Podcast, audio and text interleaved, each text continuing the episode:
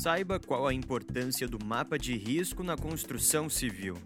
Esse conteúdo foi produzido pela equipe do Mobus Construção. Acesse www.mobusconstrução.com.br para mais conteúdos.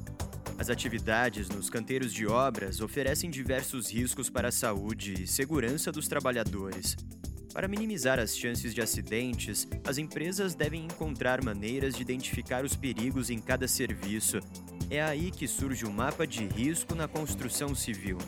Mesmo com campanhas de conscientização, normas e fiscalizações mais recorrentes, o índice de irregularidades em obras no Brasil é alto, apesar de nos últimos anos ter havido uma redução nos casos. Em 2020, a indústria registrou 25.960 acidentes de trabalho. As causas podem ser diversas, desde quedas e choques até soterramentos. Mas não são só os incidentes que preocupam. Existem muitos perigos de diferentes naturezas que podem afetar a saúde dos trabalhadores. A operação com máquinas pesadas, por exemplo, com o tempo pode ocasionar diferentes tipos de danos. Para evitar imprevistos e minimizar os perigos, é preciso conhecer as atividades realizadas no setor e quais são as suas ameaças. Mas fazer essa identificação sem auxílio de alguma ferramenta ou padronização pode acabar gerando confusões. O que é o mapa de risco na construção civil? Criado na década de 60 na Itália, a ferramenta serve para identificação e categorização de perigos.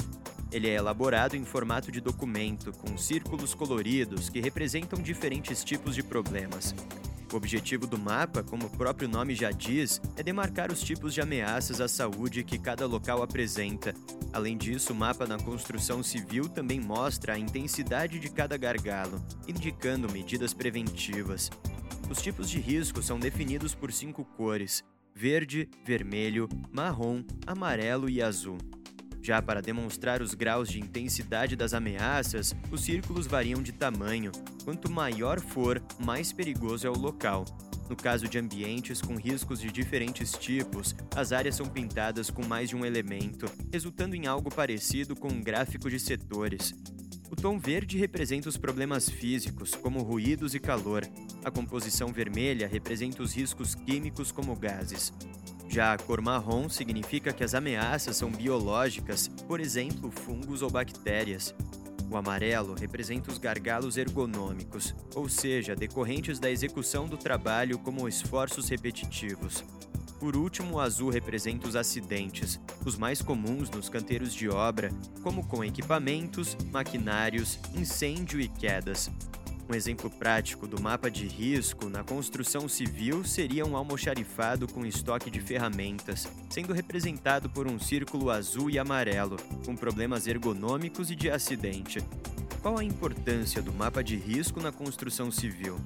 Para atuar de maneira a evitar acidentes e minimizar os perigos, é preciso primeiro conhecer as ameaças que cada local apresenta.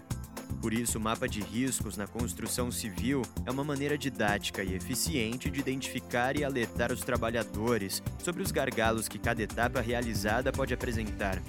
Conhecendo o tipo e a intensidade dos incidentes de um local, é possível criar medidas de proteção para garantir a segurança e saúde dos colaboradores.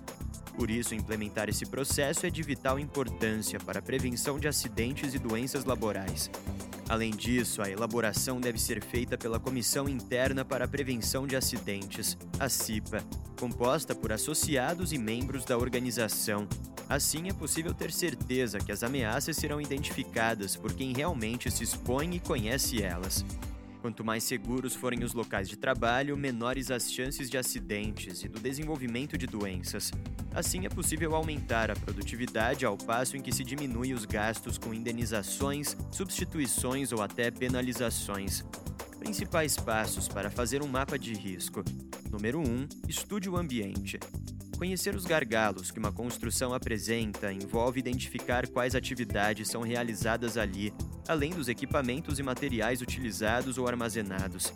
Por isso, para elaborar o mapa de risco, é importante estudar a fundo cada ambiente, de preferência com auxílio de profissionais que conheçam o local.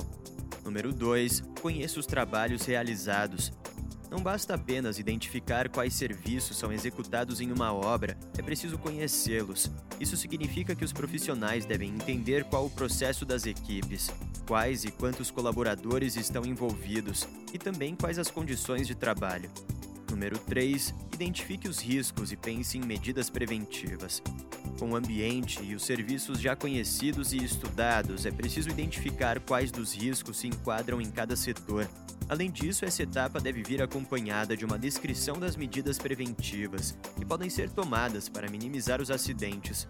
Número 4. Desenhe o mapa de risco na construção civil. Com todas as informações estudadas e coletadas, o último passo é desenhar o mapa.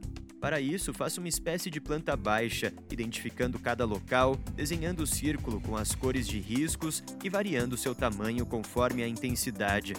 Além disso, faça uma legenda com as informações e medidas preventivas.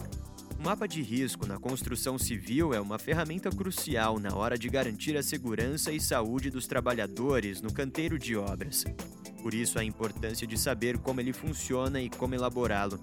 Mas além disso, vale lembrar que o mapa deve ficar visível para os colaboradores, exposto em um lugar estratégico. Gostou do conteúdo? Então continue acompanhando o Mobus Construção.